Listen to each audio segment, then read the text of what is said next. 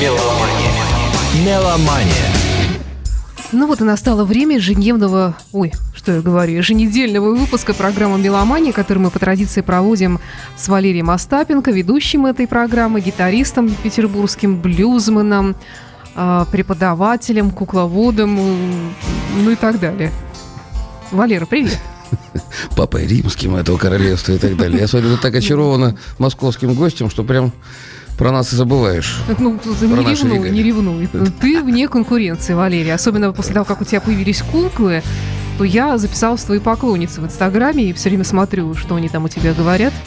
Давай вспомним про Мусторг, про хороший да. магазин, который находится в центре города и который не имеет практически конкурентов, даже банально из-за своей величины. Он очень большой, у него очень большие широкие возможности, и если вы собираетесь вступить в музыкальную вселенную, музыкальную гармонию в качестве музыканта, исполнителя или просто сочувствующего любителя, иногда на кухне подергивающего струны, то милости просим в Мусторг. Сейчас весенняя погода такая питерская у нас, что лучше в теплом мусторге потрогать гитару, разговаривать с хорошенькой продавщицей, хотя там продавцы есть. хорошенькие продавцы.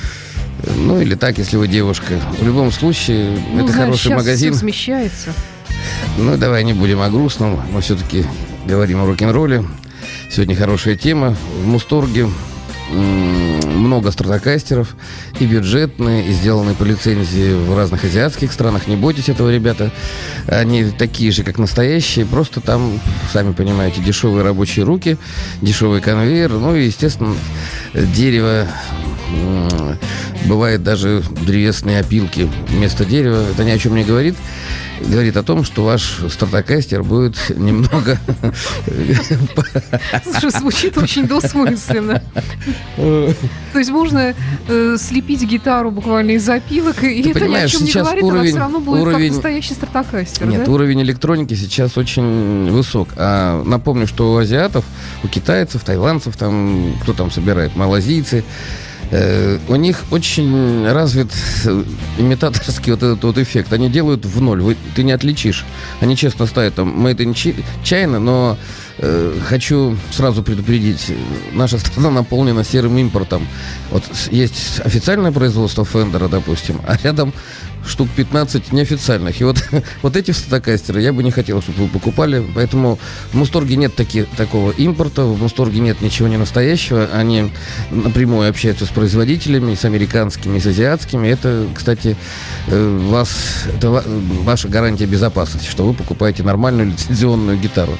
Э, это касается, ну, вы знаете, что азиаты впереди планеты всей по поводу процессоров, синтезаторов, э, всего вот этих вот примочек э, гитарных, называются примочки, приставки, которые помогают звук гитары улучшить. Ну, мир комбиков, там представлены ведущие производители и не совсем известные. Зайдите, пожалуйста, в интернет mustor.ru о всех акциях, о всех мастер-классах. Там частенько хорошие люди рассказывают о своих успехах. Вы узнаете из интернета. Звоните о наличии, узнавайте хорошо, и, заказывайте. Хорошо. Э, давай перейдем к сегодняшней дате. Сегодня программа у нас выходит прямой эфир. Это 14 апреля. Сегодня, в этот день, вот именно в конкретно этот день, 72 года исполнилось Ричи Блэкмору. С днем рождения, Ричи. С днем рождения, дружище. Слушай, мы с тобой лет 20 уже про его день рождения говорим. Значит, сегодня да, мы... кстати, я тоже думаю, у меня как день сурка какой-то, день рождения Ричи. Ну что, Ричи Блэкмор знаменитая фигура, он знаменит не только своими э, новаторскими идеями гитарными. Он как композитор известен, он известен и выходками своими на сцене. Ну, Ричи есть Ричи. Какими такими выходками? Ну, давай в день рождения не будем омрачать. Он достаточно капризный музыкант. И, да. Э, поскольку он сам себя держал всегда в строгости, всегда занимался, насколько мне известно, а его сотоварищи могли...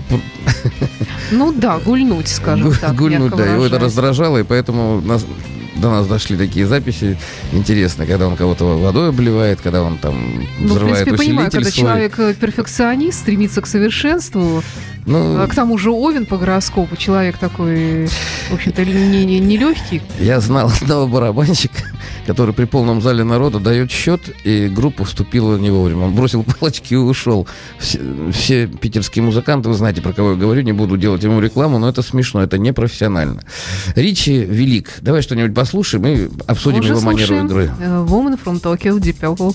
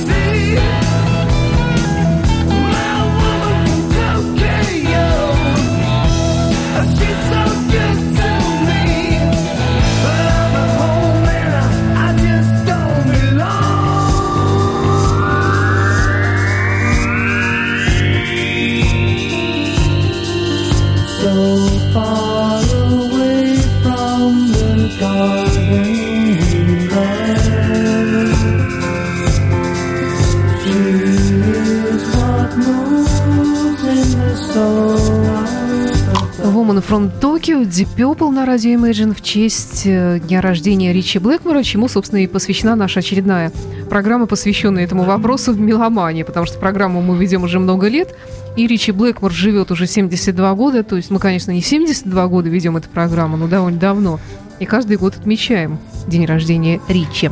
Ну вот на примере Deep Purple, на примере Woman from Tokyo, что можно сказать про манеру исполнения ну, великого? Ну, во-первых, Ричи Блэкмор очень умело соединил английскую такую манерную кельтскую балладность с, э, с блюзом. И получился вот тот тяжелый рок, от которого до сих пор многие э, ну, не могут отойти. То есть, вот обратим внимание, вначале был риф, да?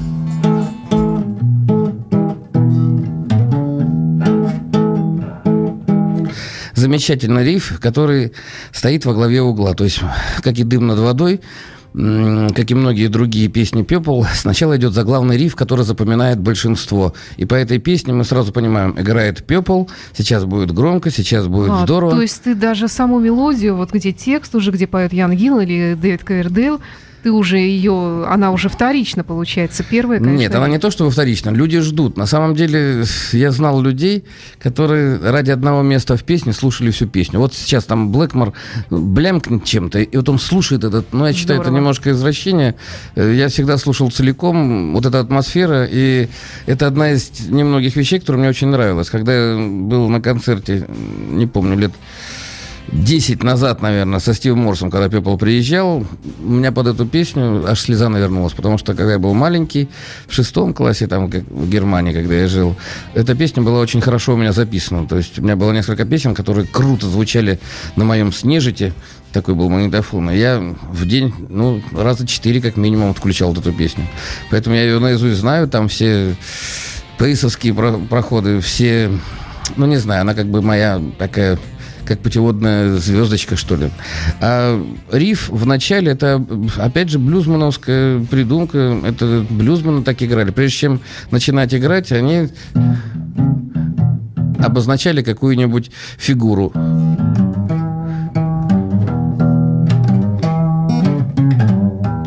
Рокеры просто это усложнили, а такие рокеры, как вот ты сегодня вспоминала Ингви Мальстима, вот до нашего да. до нашего эфира, они это возвели уже в ранг такого недосягаемого Олимпа, что ли, когда быстрые скорости, умопомрачительные пассажи, но все равно даже такие монстры, как Ингви, э, зависят от рифа. Придумать э, риф еще сложнее, чем придумать хорошую песню. Риф — это узнаваемость, риф начальный — это ваша как сказать, ваш саунд, это ваш успех на пластинке. Ты знаешь, э, удачных рифов не, не так можно. Вот такой риф, как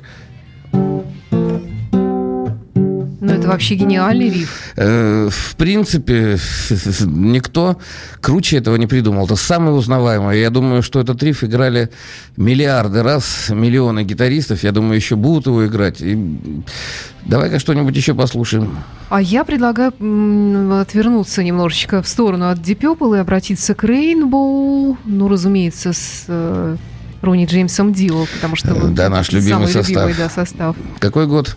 78-й. 78-й.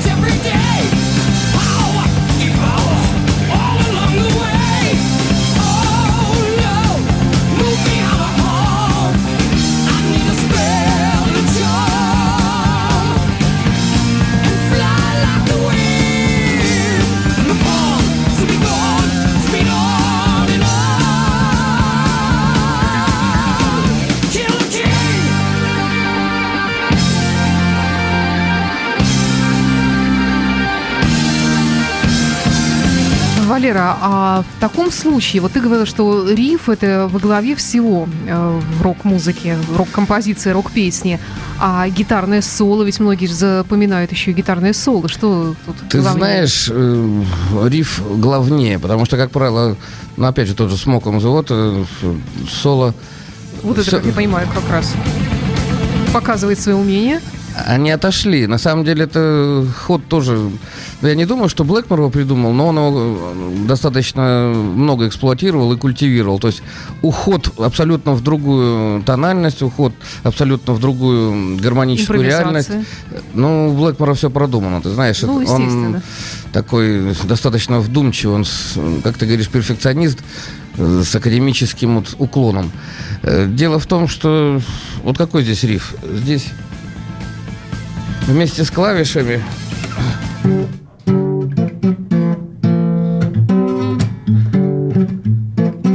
То есть он эксплуатирует первую, третью, четвертую ступень. Это его любимое.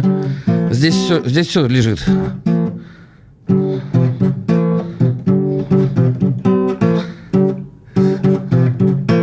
Ну, я не такой знаток пепл, но практически вот, вот этот соль минор и ми, это любимые их тональности. Дело в том, что Блэкмор очень интересен как аранжировщик. И можно смело сказать, что это он придумал симф, вот этот вот рок знаменитый, который потом э, ну, раз вспоминали мастера, э, опять его вспомним, который развил его в такую космическую, что ли, сторону. То есть, а в Рейнбоу Блэкмор, когда освободился от, не знаю, в, в Пепл, они не очень хорошо разошлись там, ну, не столько уже творили, сколько мешали друг другу. А, кстати, вот этот год, по-моему, он даже бас здесь записывал, потому что есть такая история. Ричи Блэкмор начиная с Рейнбоу, начинает играть только с американскими музыкантами. Да, потому что говорил. американские музыканты э, более точно понимают время, более интересно и свингуют. Шаффл, шаффл. Шаффл, да, вот. И Блэкмор проверял именно по шаффлу. Вот, умеешь играть? И он был не, недоволен басистом и переиграл весь бас, по-моему, на этой пластинке. Ну, Ронни Джеймс Дива, да. все, все это понятно. На самом деле, это такие истории, которые уже, ну, как сказать, мы вытаскиваем с такой древней древности, но мне приятно, что рок-музыка становится классикой, ее слушают молодые. Э, ну, давай еще что-нибудь послушаем. А давай послушаем инструментального Ричи Блэкмора, это тоже Рейнбоу и знаменитая вещь под названием Difficult to Kill. Здесь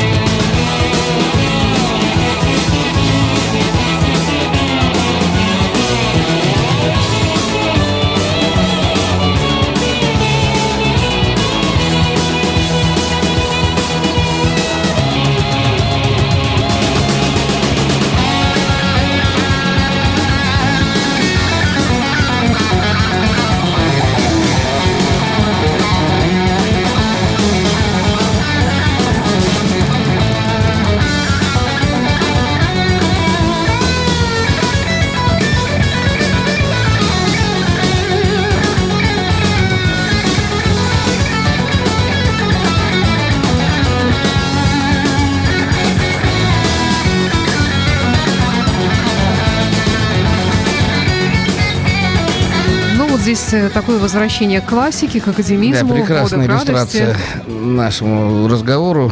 На самом деле Блэкмор покорил многих гитаристов юных тем, что его соло всегда отчетливо и всегда мелодично. То есть он даже в соло то есть у него много-много мелодий, такой, то есть такая полифония идет мелодическая.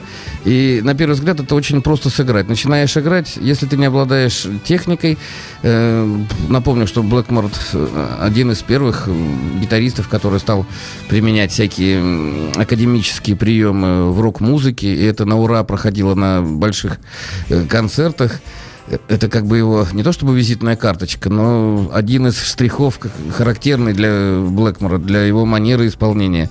И э, не могу не сказать, я не был никогда таким поклонником большим Блэкмора. Мне гораздо больше нравился Ангус Янг или там Тони Айоми. То есть я поклонник более блюзовой игры. Но, тем не менее, я не могу не отдать дань вели величию вот этого холодного ума, что ли. Я когда был в Октябрьском, на, вот его как его только не обливали грязью за то, что он стал бардом, министрильдом каким-то. А мне нравится. Человек играет то, что ему... Он так отыграл здорово. Ему так, это действительно нравится. По-моему, У него большая тобой... коллекция этой музыки. Так да. нет, очень здорово. И он отыграл как этот самый, такой взрослый дядечка, а выглядел как мальчик, как юноша. И веришь в то, что он влюблен в эту девушку, и веришь в эти страсти, которые разгораются на... Он такой драматург, что ли, я не знаю. Удивительный режиссер своей музыки, вот этого действия. Не знаю, я с большим очень уважением отношусь к Ричи Блэкмору.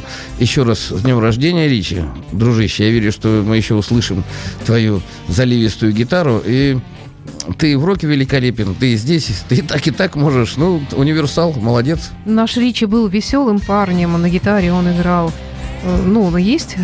Я, знаешь, что подумала? Вот здесь было такое обращение к Бетховену, к классике. А вообще для того, чтобы научиться играть рок-музыку, блюз на гитаре, нужно ли э, обращаться к классике хотя бы изредка? Напомню, что я организовал гитарный клуб ВКонтакте, можете его найти, он так и называется, гитарный клуб Валерия Остапенко. И, кстати, на радио Imagine я веду блог. На нашем сайте imagineradio.ru. Да, я тоже веду блог уроки. Дело в том, что академическая музыка – это основа основ. Теория, она необходима. Все гитаристы, которыми вы восхищаетесь сейчас, они все имеют и академическое образование, и блюзовое, джазовое. Поэтому я думаю, ну, если вы интересуетесь гитарой, зайдите на страничку гитарного клуба, я об этом много там говорю, там есть видеоуроки, и вы убедитесь в том, что фундамент все равно э, это, это народная музыка, которая переложена в академическую музыку и которая теперь э, является самым необходимым помощником для рокеров, потому что рокеры это такие же музыканты, только очень громкие и бегать умеют с гитарами, в отличие от оркестрантов, да, которые... головой с длинными волосами. Ну я уже сейчас не трясу, да, у меня уже сейчас. Да, инсульт будет, не дай бог, ты что? Вот так вот меня опустили. Да, надо поберечься уже, конечно. А давай еще послушаем э, инструментальную вещь, которая Э, кстати говоря, ты знаешь, что у Ричи до Кэндис было много жен разных и женщин. Я не сомневаюсь. Две его первые жены были немками.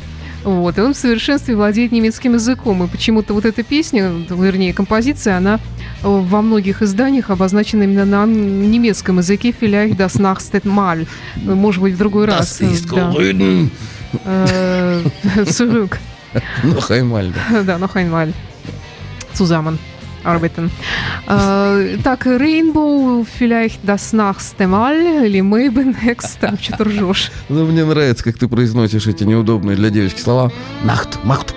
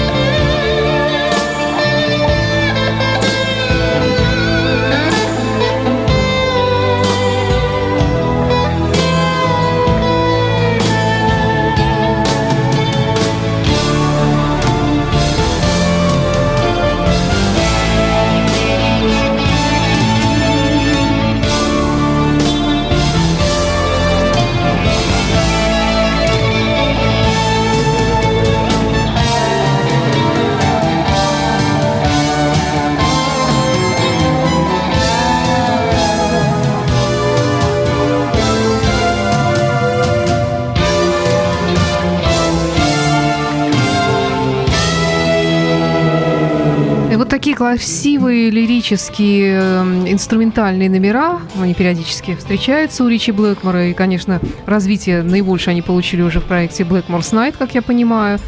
А у тебя ведь тоже в репертуаре есть много такого? А я думаю, это есть у любого гитариста. Я помню, посмотрел «Титаник», и мне так вот эта песня понравилась, и я как раз тогда искал лад свой, и вот такие всякие песенки.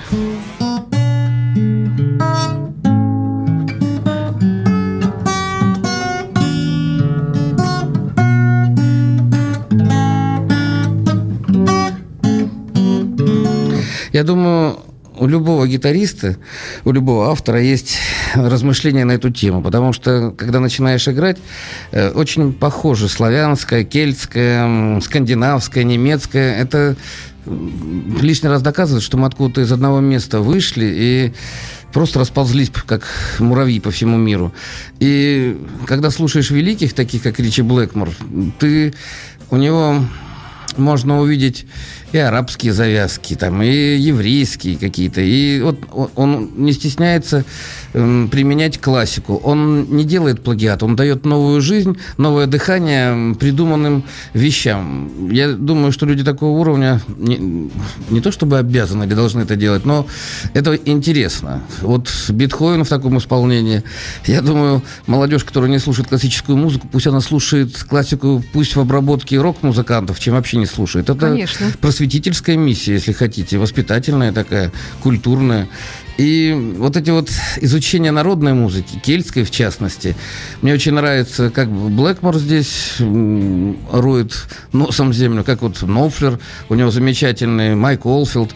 Они все вот эту кельтику и насаживают на железный кол блюза. То есть рок невозможен без этого. Все рок-баллады, сейчас помню твоего любимого Гарри Мура, э, это все блюзовая, кельтская, вот такая англиканская, даже не знаю, средневековая министрельская баллада именно в ней рок-музыканты завоевывают себе бессмертие и славу и популярность на многие года вперед.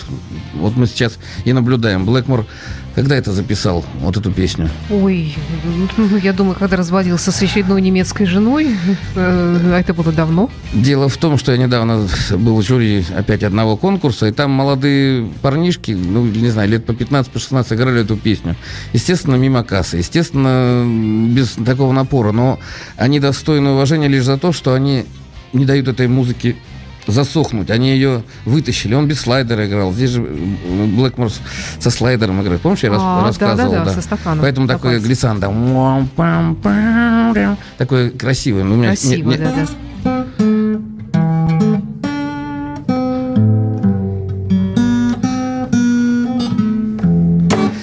Это я без слайдера. Ну а что ж ты там... не взял-то стакан, не подготовил? Ну ничего страшного, вечером подготовлю. В честь Ричи. Ну давай еще что-нибудь послушаем. А давай вот э, небольшой кусочек Blackmore's Night давай, послушаем. Тут, кстати, Ян Андерсон на флейте, ну и, конечно, жена нынешняя, Кэндис Найт.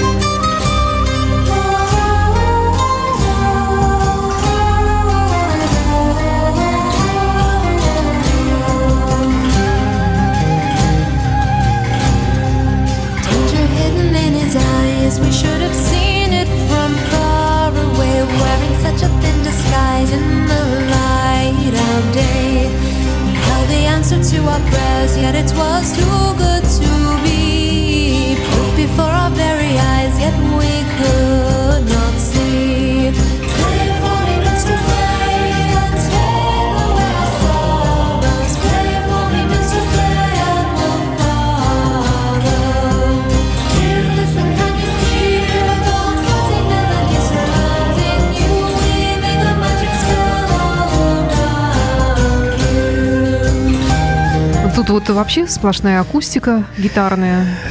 Дело в том, что гитарный рев, он характерен, вернее, не характерен для такой музыки. Хотя, когда такую музыку играют рок-музыканты, это сразу слышно. Они очень точны, они очень э, точны в акцентах, они очень динамически здорово играют. То есть такая музыка все равно обладает дыханием. Когда такую музыку играют народные коллективы, вы можете послушать э, там Чифтейнс какой-нибудь, ну, кельтские, ирландские, там тоже есть зажигательное вот это вот, м, как Еще сказать, какая. ощущение, Да. но оно не так, оно не рокерское. Рок все-таки это отдельная история. А такие рокеры, как Ян Андерсон,